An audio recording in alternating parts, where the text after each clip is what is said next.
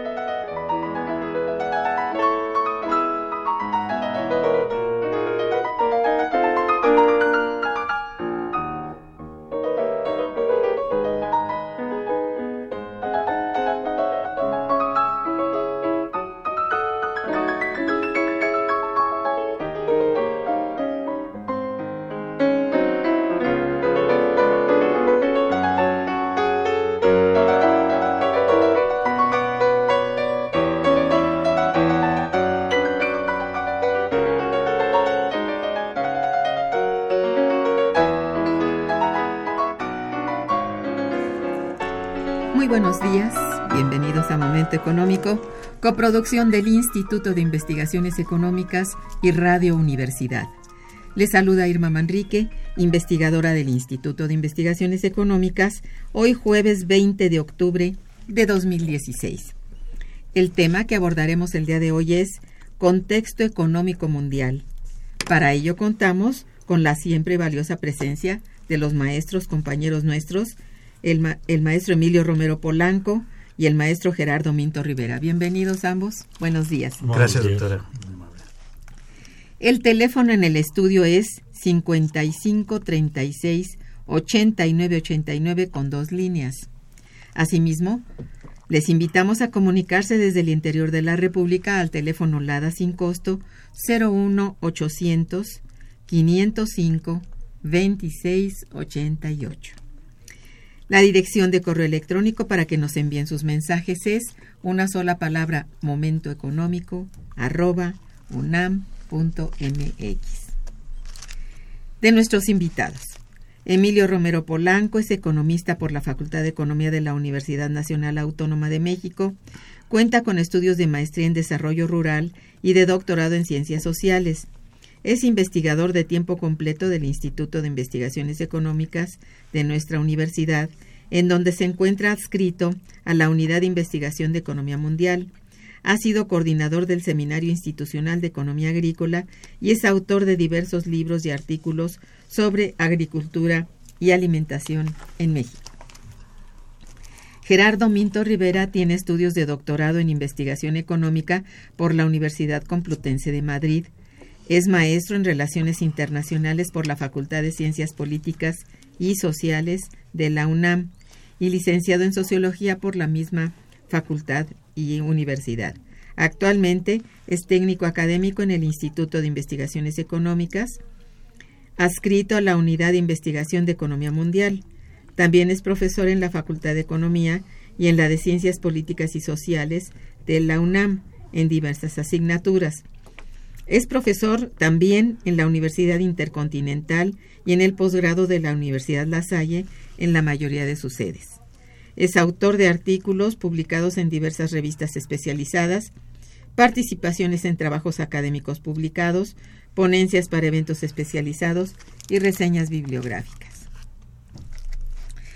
Bien, tenemos que del 26 al 28 de octubre del presente año tendrá lugar en nuestro Instituto de Investigaciones Económicas el décimo primer seminario de Economía Mundial. El doctor Arturo Ortiz Badjimar y el maestro Gerardo Minto Rivera, compañeros nuestros, coordinan la realización de este seminario, en el cual, de acuerdo al programa que ya he tenido la oportunidad de leer, se analizarán temas muy puntuales que aquejan a las economías contemporáneas y de manera muy particular a las economías emergentes. El análisis de dichos temas considero es muy pertinente en, este, en estos momentos tan complicados por los que atraviesa nuestra economía. Además, si tomamos en cuenta el panorama tan difícil de las últimas semanas, durante las cuales el dólar incrementó su valor frente al peso, cuando en la zona euro durante el presente año ha tenido que hacer frente a una complicada racha económica, y justo cuando se ha gestado también un contexto electoral en Estados Unidos de América, que se encuentra a escasos días de ser resuelto, bueno, son todos elementos que hacen un entorno económico inestable y difícil. Vamos a conocer entonces qué nos ofrecerá el décimo primer seminario de economía mundial y para ello, para ello le pido a nuestros invitados de hoy nos digan ante todo cuál es el objetivo del seminario, cómo está estructurado, quiénes participan, a quiénes está dirigido y en qué horario se realizará. Gerardo. Sí, doctora, muchas gracias. Muy buenos días. Este, antes este, queríamos eh, exponer el nuevo tema, o uno de los disque nuevos temas de nuestro 11 ya Seminario Internacional sobre Economía Mundial, en donde el tema central es precisamente esto, la controversia sobre la volatilidad de la economía mundial, este, eh, hoy, 2016-2017, en donde vamos a integrar una temática vamos a tratar de, de, integrarla al análisis, tales como la crisis actual de la eurozona, el, problema actual de las migraciones a, nivel mundial, los conflictos bélicos, el papel de Estados Unidos, que, es eh, eh, obligado, y el papel del Fondo Monetario Internacional.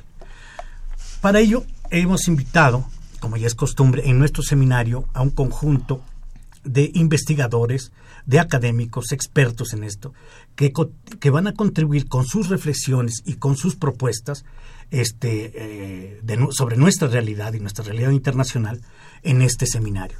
Son, no tenemos que decirlo, este, eh, eh, van a presentar este, expertos de estas temáticas, pensamientos críticos, análisis alternativos, que tenemos que comentar que contrastan, ¿verdad?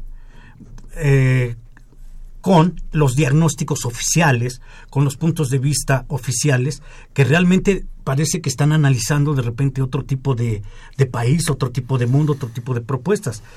Y no olvidemos también que dentro de la economía global, no solo se plantean este tipo de reformas sobre los desajustes y ajustes, sino también buscan un reacomodo y para ello este, son este tipo de análisis, para exponer un punto de vista alternativo, muy opuesto de repente a este tipo de, incluso tenemos que decirlo, este, ideologías.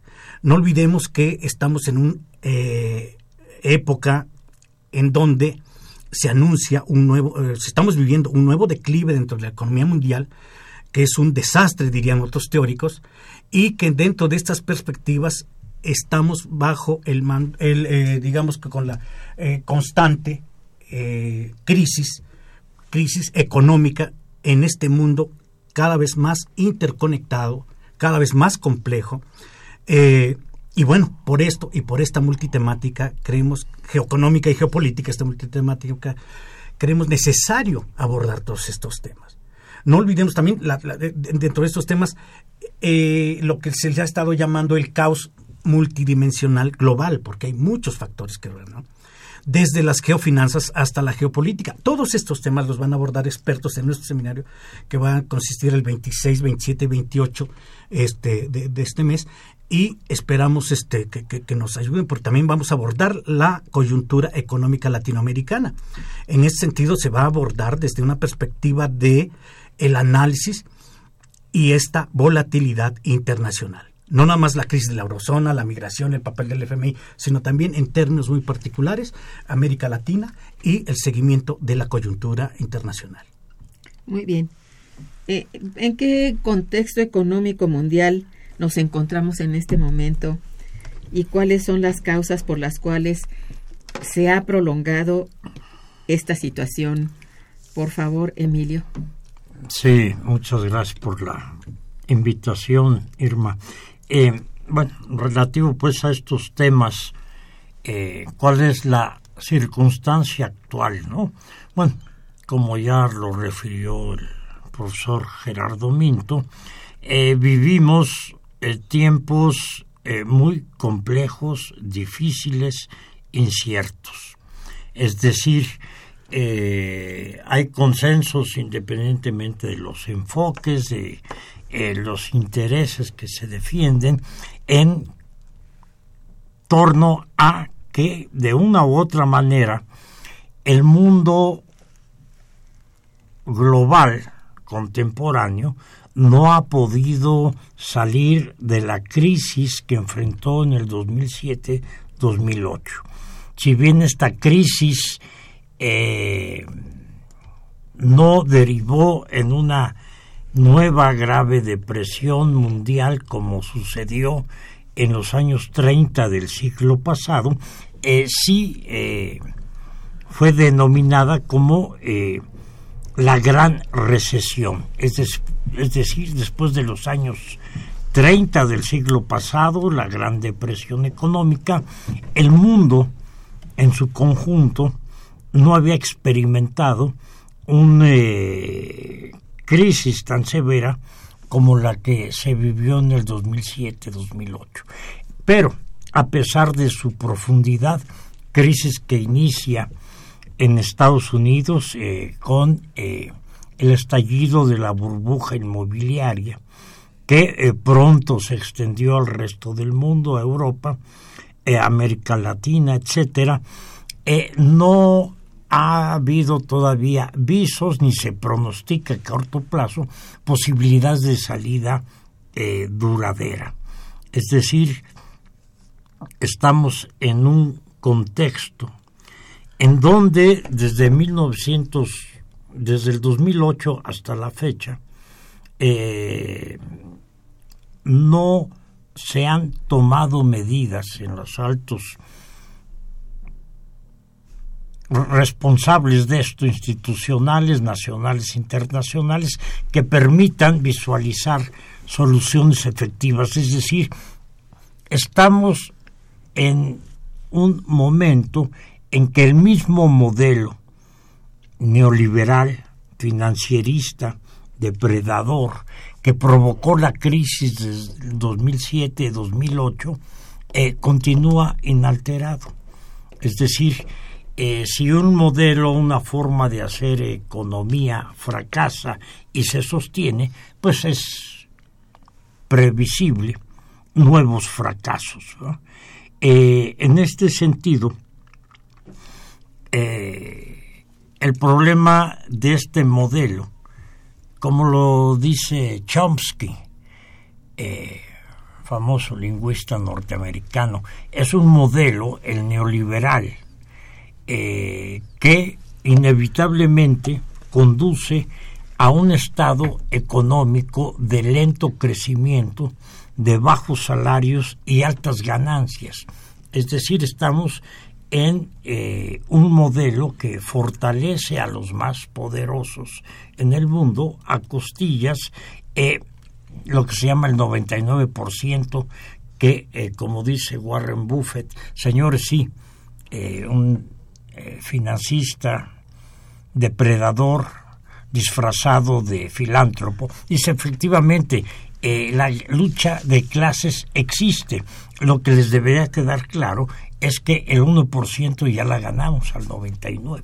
Y entonces pues continúa un modelo eh, que, es decir, la el mundo se queja, pero hay que preguntarle a los grandes corporativos, a los grandes bancos, y ellos se quejan, ¿no? Estamos teniendo ganancias como nunca, estamos acumulando un poder económico, financiero, tenemos el control de estados centrales con su eh, influencia militar, etcétera, como para poder imponer este modelo sin importar las consecuencias sociales, las consecuencias naturales eh, que se involucre. Entonces, pues, eh, actualmente se empieza a configurar la percepción de que esta recuperación eh, no tiene visos de cuajar. Es decir, estamos en un periodo, se reconoce desde distintos enfoques, de lento crecimiento de eh, acentuación de las desigualdades, de desempleo, eh, que ha generado ya no solo estancamiento económico, sino eh, severas crisis sociales y políticas en distintos puntos del mundo. Es decir, mientras esto no se replantee, mientras la sociedad en el planeta Tierra no logre imponer propuestas de desarrollo que los incluyan, es difícil eh, suponer que el capitalismo mundial, aún en sus países más poderosos, va a poder escapar eh, de este eh, umbral de llaman estancamiento económico prolongado, estancamiento secular. Entonces, pues estamos en... yo sobre eso quería agregar a lo que comenta... Sí, Gerard. Eh, perdón, doctor, el doctor este, eh, Milo Romero, de que, querámoslo o no, estamos en un medio de estancamiento. Si no, recurramos a los datos, recurramos a los datos. Hay una serie, no los voy a aburrir, serie larga de indicadores económicos, macroeconómicos negativos. Baste citar nada más dos o tres nada más para el crecimiento global datos del eh, Banco Mundial, se sitúa en un rango de un 2% y cada vez no, eh, no olvidemos que hacen ajustes y siempre tendientes a la baja. Eso en términos de crecimiento del producto a nivel global mundial. Hablemos del comercio. La OMS revela que en su último informe reciente de hace días, que este año el comercio internacional crecerá a la tasa más baja desde 2007. O sea, cuidado. Y el volumen del comercio apenas crecerá 1.6, que es nada comparativamente a nivel mundo. En fin, hay muchos otros datos este sobre incluso los nuevos este eh, eh, flujos, eh, perdón, los últimos datos sobre los recientes flujos financieros. Hablemos concretamente de la inversión extranjera directa de las economías ricas del planeta, el G20 apenas alcanzó la suma de 646 mil millones de dólares. Ok, vamos a el dato es concreto. Esa cifra es 40% inferior al monto más alto registrado antes de la crisis que ya habíamos comentado. Entonces, todos estos datos nos dan, bueno, aparte ya hay muchos otros, este, los, tratados de libre comercio, este, en fin, pero todos estos datos que nos muestran cómo se ha mantenido, se ha solidificado este famoso estancamiento y que muchos ya están calificando como una nueva recesión a nivel mundo. Este, y estos este, eh, eh, eh, indicadores macroeconómicos a niveles nacionales también son netamente muy, llamémosle, negativos. Hemos nombrado unos cuantos. Pero, como ya apuntaba también este, el maestro Emilio Romero, ¿cuáles son las consecuencias de todo esto? Bueno, señores, estas menores tasas de, de crecimiento se traducen en qué?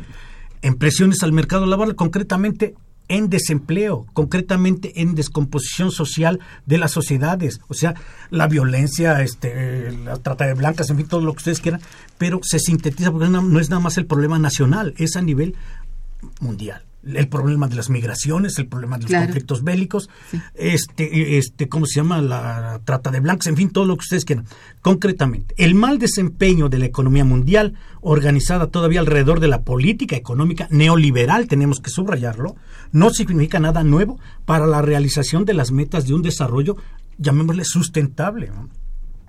¿Qué es lo que este, queda? Bueno, en, eh, frente de todas estas consecuencias, señores, cuestionar realmente si el sistema económico que prevalece ahorita, no a nivel nacional, a nivel mundo, es realmente o ya hay problemas en contra del el libre comercio o de un sistema social que tiene sus contradicciones tan acendradas que no tenemos en esta perspectiva eh, salida este, posible.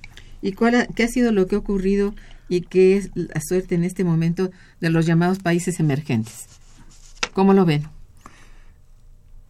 Bueno, precisamente partiendo de todos estos datos, otro indicador contundente, perdón por abusar de los datos, de las economías de los llamados mercados es eh, experimenta tasas de crecimiento de 0.4% debido al colapso del precio de las materias primas. No olvidemos que seguimos dependiendo de muchas cosas de las economías centrales, en términos no nada más científicos, tecnológicos, de avances, sino también de los intercambios comerciales. ¿Quiénes son los clientes ellos? ¿Quiénes son luego no precisamente ellos, sino los monopolios que luego fijan no nada más los precios, sino también hasta los montos de producción. Entonces, y nuestros países que siguen siendo productores de materias primas, Y muchos, ya no hablemos de Latinoamérica, que dependemos hasta en un porcentaje alto de los alimentos, que es una cosa central en la vida nacional de cualquier país, de cualquier región, de cualquier sociedad. Dependemos de los alimentos.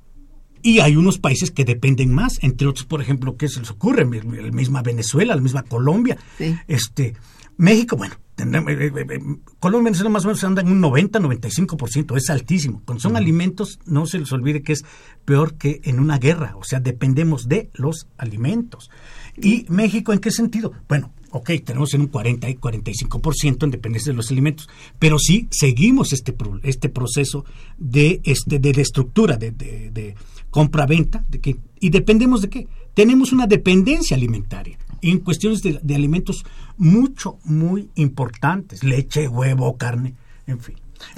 maestro Emilio. Sí, en, esto es importante el eh, costo social, político, eh, a nivel, eh, por ejemplo, de América Latina regional, ¿va? de alguna u otra manera, la mayoría de los países latinoamericanos, incluido México, eh, se eh, adscribieron al crecimiento de la burbuja eh, de los precios de las materias primas.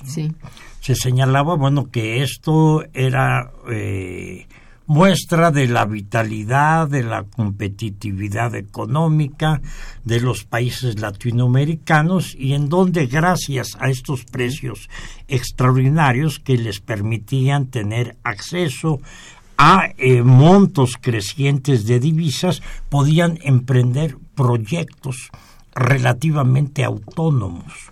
Es decir, eh, surge, por ejemplo, la revolución bolivariana decir, bueno, es que ahora eh, estamos eh, intentando que estos recursos sienten las bases de una modernización económica, de combate a la pobreza, etcétera, etcétera. ¿va? Pero bastó que se desinflara la burbuja inmobiliaria perdón, la burbuja del precio de las materias primas para que se vinieran abajo este tipo de proyectos.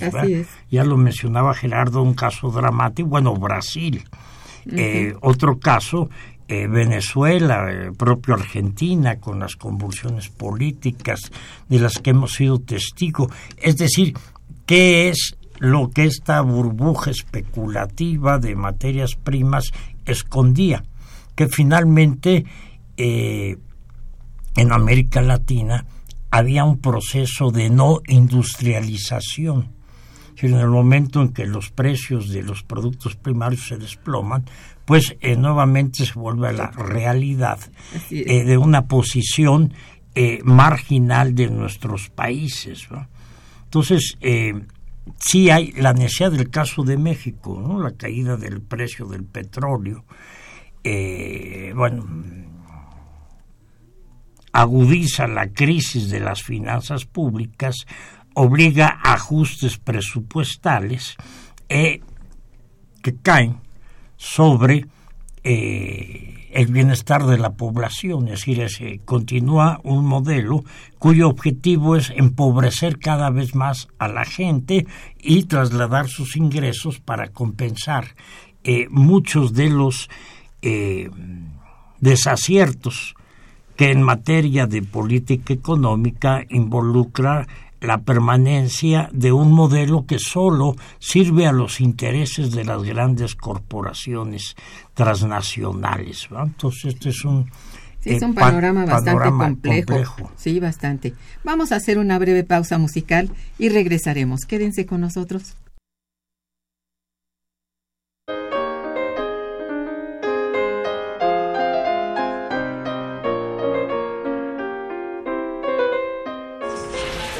Está escuchando Momento Económico.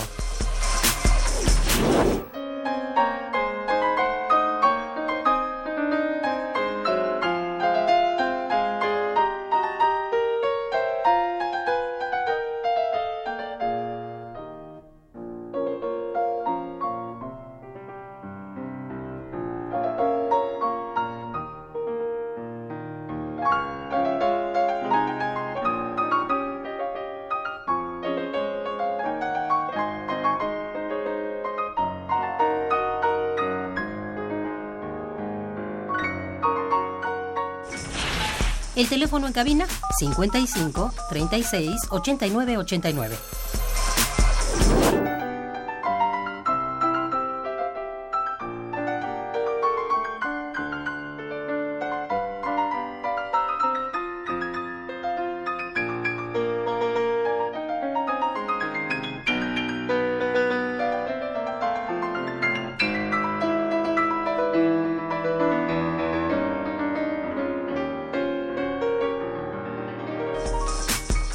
Continuamos en Momento Económico.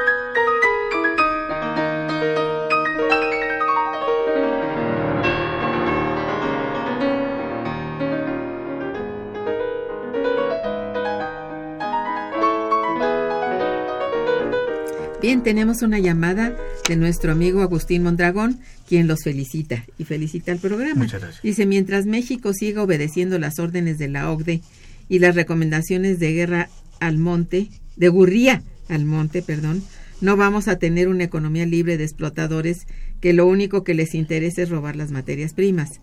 Recordemos que al robarse los filones de oro del Banco de México por López Portillo, el director de este banco dejó de respaldar nuestras divisas por cerca de un año. Le pregunto a Felipe Calderón y a su esposa, ¿dónde están las 100 toneladas de oro que se compraron? Con eso, la moneda estaría más estable y no tendría los problemas que- de- en relación al dólar y a las relaciones comerciales con el resto del mundo. Es un punto de vista. de- Sí, muy respetable. Pues sí. Bien, eh, ¿cuál es la situación que guarda la zona euro en términos, bueno, políticos, económicos, concretamente? Eh, sí. Eh, en la actualidad, eh, la zona euro vive una de sus peores crisis desde que se instituyó. ¿Cierto? Más allá de la situación de estancamiento económico, de desempleo, eh, de problemas en la banca que están anunciando todas las semanas, de- eh, ha estallado una crisis de credibilidad en Sí, su claro. futuro.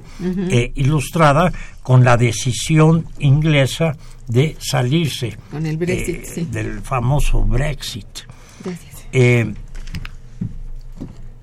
Pero, más allá de estas, ¿qué es lo que anuncia el Brexit?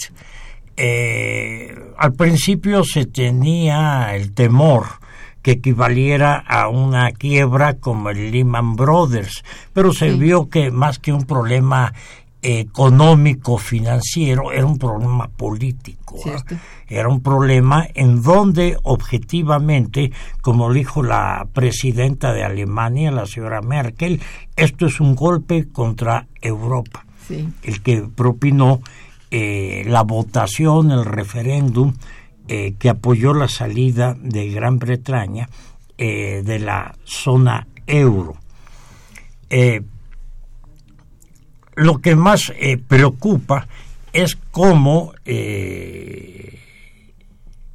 una crisis migratoria ha simbrado la confianza en el futuro de este proyecto paneuropeo. Eh, de hecho, esto fue uno de los pretextos que justificó eh, Gran Bretaña para eh, salirse de la Unión Europea. Nosotros no estamos dispuestos a sujetarnos eh, las imposiciones externas que los europeos nos impongan en materia de cuotas de migrantes.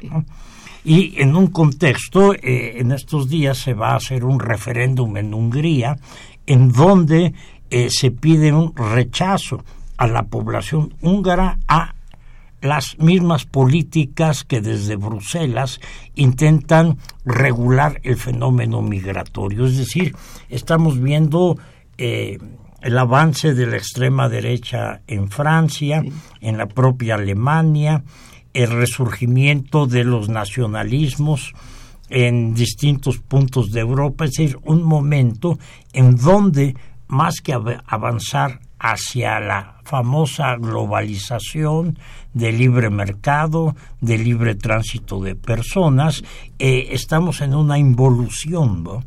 Eh, actualmente, eh, decir, el reino desunido se sale de la desunión europea. Es decir, estamos ante las vísperas de la posibilidad de un proceso de neoproteccionismo global y ya no de eh, búsqueda de libres mercados.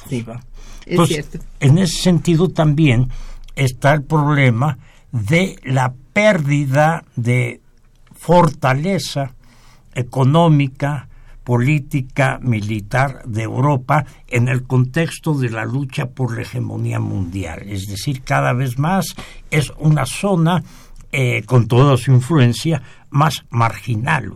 Decían algunos, dicen, bueno, a lo mejor Estados Unidos eh, provoca esta escisión, la estimula, eh, aunque de dientes para afuera nunca la apoyó.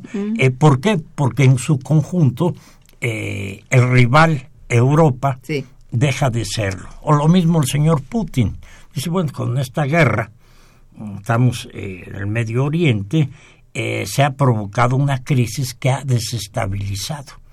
Y ha desestabilizado con la salida de la de Gran Bretaña, que es potencia nuclear, de la Unión Europea, aunque continúe en la OTAN, de socavamiento de las estrategias norteamericanas y europeas contra eh, el zar Putin, eh, en fin, es decir, eh, en cualquiera de los escenarios quien sale perdiendo es Europa, ¿va?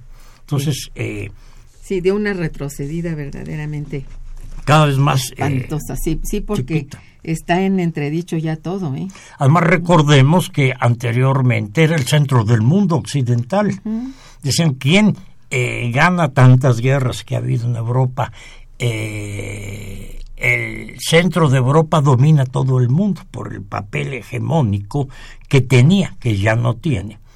Eh, la Unión Europea o el caso de Inglaterra, que a poco piensa que saliéndose de la Unión eh, europea, una medida aislacionista, una medida proteccionista, eh, va a recuperar sus años dorados de potencia hegemónica que tuvo desde 1815 a lo largo del siglo XIX hasta la reina eh, Victoria. Pues no, obviamente. De hecho, se acaba de anunciar que siendo la quinta economía del mundo, acaba de eh, bajar al sexto peldaño, superados por Francia. Es decir, ellos van en la dirección incorrecta aún desde el punto de vista de sus intereses. Sí, sí, están, y volvemos, con graves crisis, sí, perdón. nada más para cerrar este eh, el comentario del maestro Emilio Romero, de que la idea, este, sea lo que esto significa, ¿verdad?, de que el libre mercado, los mercados abiertos, la privatización, la desregulación y las reducciones del gasto del gobierno diseñados son este para incrementar el papel del sector privado son las mejores vías para estimular el crecimiento ya están cuestionadas. Señores, como un sistema ya está totalmente cuestionado. Y, y todo esto son reflejos, consecuencias de esto de que ya no creen en un sistema que era este, eh, eh, de vida, en un sistema, una forma de vida.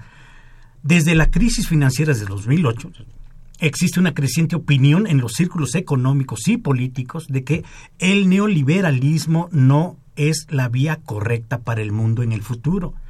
¿Cuánto? Y, no nos olvidemos también que también este, en recientes años se ha profundizado estas mismas consecuencias, la desigualdad, el bajo crecimiento y todo lo que conlleva en este concepto de crisis permanente que lleva un sistema político económico del cual estamos ahorita inmersos. Para cerrar un poco la idea de, ah, la famosa unión o es la historia de la desunión de la misma eurozona. Bien, aquí hay algunas llamadas del público, si me permiten voy a, dar lectura. Evangelina Ocaña Morales, que les felicita y felicita al programa, dice, cada día estamos más convencidos de que debemos acabar con el modelo económico que nos está destruyendo. México tiene capacidad humana y en recursos naturales para convertirse en un país desarrollado y con potencial. Bueno, eso es lo que opina la, señora Evangelina Ocaña. Celia Malagón Márquez dice, en lugar de nombrar a los países emergentes, se debería llamar por su nombre a estos países, es decir, países pobres. Bueno. Este Oscar López, quien felicita el programa, dice, y, a los invitados, dice, pueden repetir las ferias y los, perdón, y, los horarios del seminario. Así como no, 26, 27 y 28 de, este mes, octubre, de 10 de la mañana a 1 de la tarde. Este, cuatro mesas van a estar invitados este, eh, de la Universidad de Sevilla, de Argentina, y va a estar con nosotros el doctor Arturo Ortiz con una eh, conferencia magistral y la conferencia magistral de clausura el doctor Alfredo Jalife Rame, que va a estar ah, muy interesante, y esperemos que nos acompañe. Muy bien. Este, bueno, aquí ya tienen que hacerle de pitonizos casi. Desde su punto de vista, ¿qué es lo que deben hacer las autoridades económicas mundiales con el propósito de revertir, porque hay que revertir el, el, el, los planes, los ¿cómo decir? El modelo mismo ya está en entredicho. Entonces, ¿cómo piensan hacerle? Mire, doctora, lamentablemente, con todos estos datos que tenemos y otros que pudiésemos agregar, eh, tenemos que ubicar eh, eh, al sistema mundo, un análisis macro, en, en donde el poderío geopolítico de Estados Unidos está ya en virtual decadencia. Pero darle a estar 10, 15, 20 años, no sabemos, ¿verdad? Y vivimos en un mundo en donde la economía mundo está reduciendo severamente con los ingresos, todos lo sabemos a nivel mundo también, y los personales. De tal modo que los niveles de vida de la mayor parte de la población mundial están cayendo. No queremos abrumar con datos sobre hambre, datos sobre desempleo, datos sobre sequías, porque además, y ahorita que hablamos de sequías, estamos también a la par de viviendo una etapa además de todos estos problemas que se ven, estamos el cambio climático y todos los efectos que han conllevado a las sociedades. No olvidemos también el crecimiento de la población, la población urbana y rural que estamos creciendo y vamos y eso va a traer también, querámoslo o no, este problemas, desajustes. Eh, hay un dato muy interesante que se estima que para el 2030, un análisis de la FAO, eh, las urbes albergarán cerca de 5 mil millones de personas, de las cuales será difícil garantizar los alimentos. O sea, estamos hablando estamos de, de, cuestión de, las generaciones venideras, 10, 15 años, en fin. Si a eso le agregamos ya cosas que hay más o menos tocadas a todo esto, cambio climático, etcétera, la crisis de la eurozona que va a seguir, no es que ya se acabó y ya mañana ya están todos felices. Los procesos de migración que van a seguir de África hacia el, atraviesan el Mediterráneo y están en Europa. Los conflictos bélicos, estamos desde Siria hasta los que vengan, etcétera el papel mismo de los Estados Unidos y su constante crisis. Señores, aunque no queramos, lamentablemente, ¿qué salida se le da a todo este esquema? Así es. Señores, eh, eh, ¿llegamos a qué? Lo que han manejado varios teóricos, sobre todo de nuestro instituto de años. La crisis terminal, señores. Duele mucho decirlo, da, pena decirlo, queremos decir otras cosas, pero no, es una crisis terminal. No tiene salida ante estos problemas globales, locales, regionales, un sistema económico que se aferra a una relación social, ¿verdad? Trabajo capital que ya no tiene salida. Llámesele como pido, neoliberal, llámesele eh, como quieran, pero no tiene salida. Tendría que ser un cambio total, global, mundial, ante este tipo de, de, realidad que nos enfrentamos, que está muy deprimente. Este, dándole el dato a la, al señor Oscar López sobre las fechas, es 26, 27 y 28 de octubre. Sí. ¿De qué hora? De 10 de la mañana a 1 de la tarde. A 1 de la tarde. Sí. Muy bien. Y, y es en el, en, el auditorio Ricardo Torres Gaitán. Instituto del Instituto de Investigaciones Económicas. Muy bien, están ustedes servidos. Es entrada gratuita, como todos Sí, nuestros y si seminarios. asisten se le va a dar eh, cur- eh, constancia Constancia. de asistencia a nivel curricular. Muy bien. Pues este están ya está enterado, señor López, y vamos a hacer otro puente musical muy hermoso y regresamos. Está escuchando Momento Económico por Radio UNAM.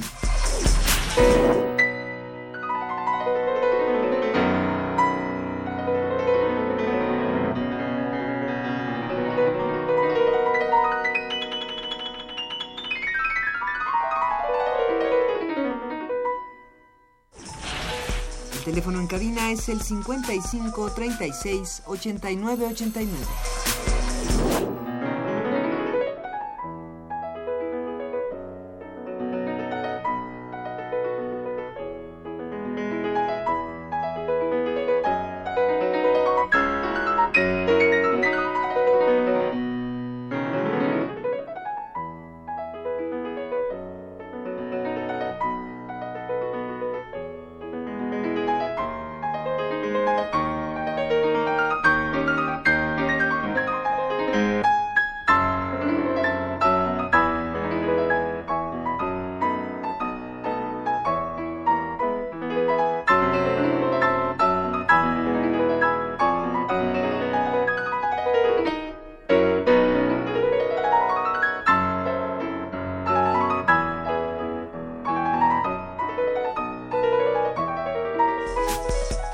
Continuamos en Momento Económico.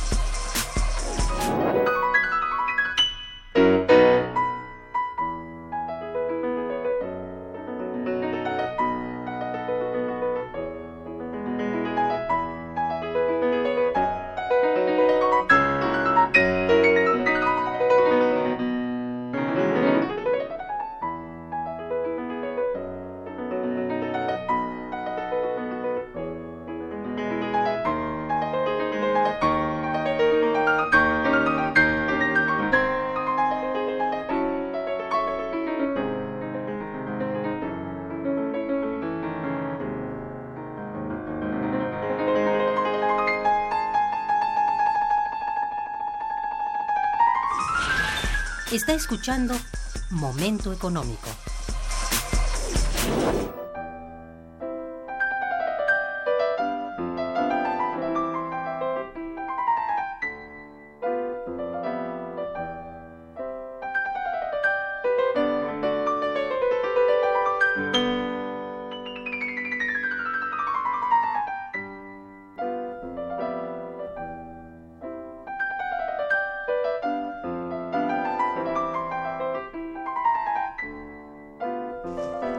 Bien, pues ahora seguimos quizá, siguen bastos, ¿no? ¿Cómo está la económica mexicana, este amigo Emilio Romero, con relación a este contexto económico tan complejo? Bueno, sí, eh, inevitablemente sí, eh, desde eh, la época de Miguel de la Madrid, de Salinas, de Gortari en adelante, se ha apostado un cambio de modelo. Es decir, eh, se acepta sujetarse a las reglas que nos impone eh, el Fondo Monetario Internacional, el Banco Mundial, otras agencias, para eh, reestructurar el aparato productivo en función del exterior, ya no del interior. Es decir, apostar a el mercado mundial y no al fortalecimiento del mercado interno, las perspectivas del crecimiento y el bienestar eh, de los mexicanos. Es natural que si esto se ha eh, venido eh, implementando, fortaleciendo desde hace ya varias décadas, en un momento en que lo que entra en crisis es la economía global, pues naturalmente estamos muy expuestos porque todos los huevos han estado puestos en esa canasta. Eh, México depende de una manera sustantiva del mercado norteamericano Cierto. y de el nivel de actividad que registra este país. Eh, si bien este país se ha recuperado más que Europa, por ejemplo, eh, su crecimiento ha sido muy mediocre y siendo un crecimiento eh, mediocre, esto se refleja en que las importaciones que año con año hacen de nuestro país tiendan a disminuir o a estancarse. Es decir, si Estados Unidos eh, no le va bien a México, eh, menos, eh, dado esa eh, actitud que incluso eh, se ha profundizado en lugar de realmente eh, tratar de diversificar nuestros mercados, ¿va? para que los riesgos no sean tan directos cuando todo depende de la coyuntura en Estados Unidos. Eh, por otro lado, como lo decía, mientras no se cambie el modelo, mientras el objetivo no sea apoyar el mercado interno, apoyar la pequeña y la mediana industria, apoyar la agricultura campesina, pues difícilmente eh, vamos a poder tener bases de un crecimiento económico sostenido que además ataque las eh, raíces de la extrema pobreza, porque si todo se destina a eh, fortalecer el caso del campo mexicano, se acaba de señalar, eh, cómo por un lado se contrae el gasto, la inversión pública en el sector, pero por otro lado, como también se concentra. Se calcula que el 80% de los recursos que este año se van a destinar al campo se concentran solo en el 20% de los productores y el otro 80 pues que se rasquen con sus uñas. Es decir mientras no se inviertan las prioridades que debe ser el crecimiento que debe ser el empleo que debe ser la seguridad social eh, pues vamos a seguir eh, presenciando cómo en un país donde se multiplican de manera exponencial los pobres, también emergen algunos de los hombres más ricos del mundo. decir, eso a quién le puede beneficiar, salvo a ese puñado de oligarcas, pues a nadie como nación, ¿va? Es la necesidad de revisar el tipo, no de aislarnos. No, se pero trata un proyecto propio exacto. que nos ayude internamente, lo que acabas de decir hace un momento, esto es básico, básico, y hasta el momento no vemos claro. No, no se ve. Nada más oyendo lo que se ha aprobado en ley de ingresos y todo esto, pues estamos claros de que no hay una salida así a corto plazo, pero para nada. Y veremos pronunciarse los problemas. Eso es lo que nos parece que, que puede acontecer, sí. Claro, y además no olvidemos que también ahora sí que lo- los otros juegan. Entonces, un país que se las da históricamente de el libre cambio, el, el- el dejar pasar, dejar de hacer, etcétera, eh, resulta que es el más proteccionista del mundo en el sentido y lo Sí. vemos a ciencia Estados eh, Unidos. Estados Unidos y lo vemos concretamente que en nuestros este eh, eh, que es este atún cualquier cosita que le encuentran le ponen este eh, eh, ¿cómo Tache. se dice? Tache. Eh, ya no hablemos de los productos, ya le encontraron un bicho, ya se regresan, etcétera, etcétera. Entonces, ¿qué pasa cuando queremos disque competir? Resulta que nos resulta, no, eh, son situaciones eh, de enfrentamiento con este, sistemas proteccionistas. No hablemos de Japón, no hablemos de Europa, que también son sistemas económicos proteccionistas. Cuando dicen entonces el libre mercado, ¿cuándo? ¿Realmente existe? Eh, Y cuando queremos imponer nosotros, no imponer, proponer, precios y todo, resulta que ya están totalmente regulados. ¿Por qué? Por los monopolios internacionales. Entonces, ¿qué pasa? Como acertadamente decía este maestro Emilio Romero, este, hay realidades que no podemos ocultar. ¿Y cuál es una de esas? Las más centrales que afectan directamente a nuestro país, la dependencia alimentaria. Si tenemos nosotros, señores, una dependencia, sobre todo con Estados Unidos, es muy difícil luego, a, a corto, a mediano, largo plazo, desprendernos de este tipo de, de sujeciones. Sí. Dependemos de importaciones de miles de toneladas de pollo, de, este, de toneladas de leche en polvo. No hablemos de carne, de porcino, este, se han incrementado últimamente, no sé, más de 700 mil toneladas. Y dependemos también del 92, fíjese que es un dato importante, de la soya, el 92%. Oye, eso es impresionante. La pregunta es, bueno, ¿y aquí por qué no se les ha impulsado a nuestros pequeños y medianos productores en algo tan importante para una sociedad, para un país como es los alimentos? Pero muy al contrario vemos que lo que está pasando es que se les está retirando apoyos. Y esos apoyos, señores, este, eh, los recortes que, este, que tienen programas tales como la comercialización, desarrollo de mercados, fomento a la agricultura, fomento ganadero, desarrollo rural, eh, apoyo eh, de productores, en fin, son cantidad de recortes que van precisamente a este, eh, A este sector. sector de tan importante neural para una sociedad. Eso es muy verdad. ¿Querías agregar algo, Emilio? Bueno, eh, en relación a este problema es una de las paradojas, ¿no? Lo que señalaba Gerardo eh, Minto. El eh, reconocimiento en el 2007-2008, cuando estalla, además de la crisis financiera, la crisis global de alimentos, eh, que eh, se traduce en agudizar en empobrecimiento de, eh, sobre todo en tercer mundo, eh, de sus habitantes rurales, de minar las bases de las producciones locales de alimentos, eh, con el alarma eh, del Fondo Monetario, del Banco Mundial, de incluso de transnacionales de alimentos como Nestlé, en donde se alerta de que además de los problemas del cambio climático, si no se reorientan las estrategias en materia de desarrollo rural, eh, la agudización de la crisis, de la desnutrición, del hambre, eh, va a estar a la orden del día. Ciertamente. Eh, soluciones, claro que las existen. El propio Fondo Monetario dijo, señor, rescaten la autosuficiencia alimentaria, rescaten la producción familiar campesina, rescaten el autoconsumo para combatir los efectos más graves de la crisis alimentaria. O sea, bueno, es una oportunidad de tanto que se ha insistido en revalorizar el modelo, pero ¿qué sucede? No sucede nada. No, pues si no hay el financiamiento para estimular al sector, Exacto. ahí empezamos mal.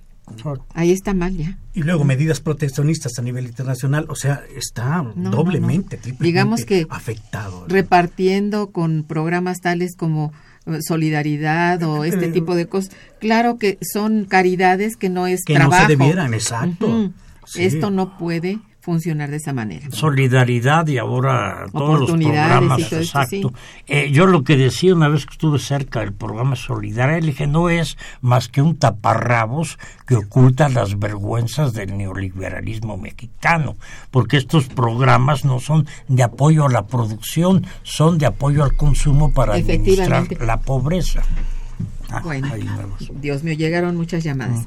Bien, eh, a Celia Malagón Márquez que dice en lugar de nombrar a los países emergentes se debiera llamar había por su nombre a estos, Mm, sí, ya decir comentado. países pobres. Pues sí, mm, eh, sí, Tiene porque hay algunos más pobres que otros Sí, los emergentes. Ángela Morán dice Felicidades a los invitados. La política neoliberal ha, ha implicado una privatización descomunal, despojando a nuestro país de todos sus recursos. Que los políticos que nos que los políticos que nos gobiernan no se dan cuenta de esto. Pero claro, Uy, si el problema es campea la corrupción, Ah, entonces ahí es uno de los problemas más graves del país. sí. Rafael Daniel dice, ¿cuál es el nombre del auditorio donde se llevará a cabo el seminario?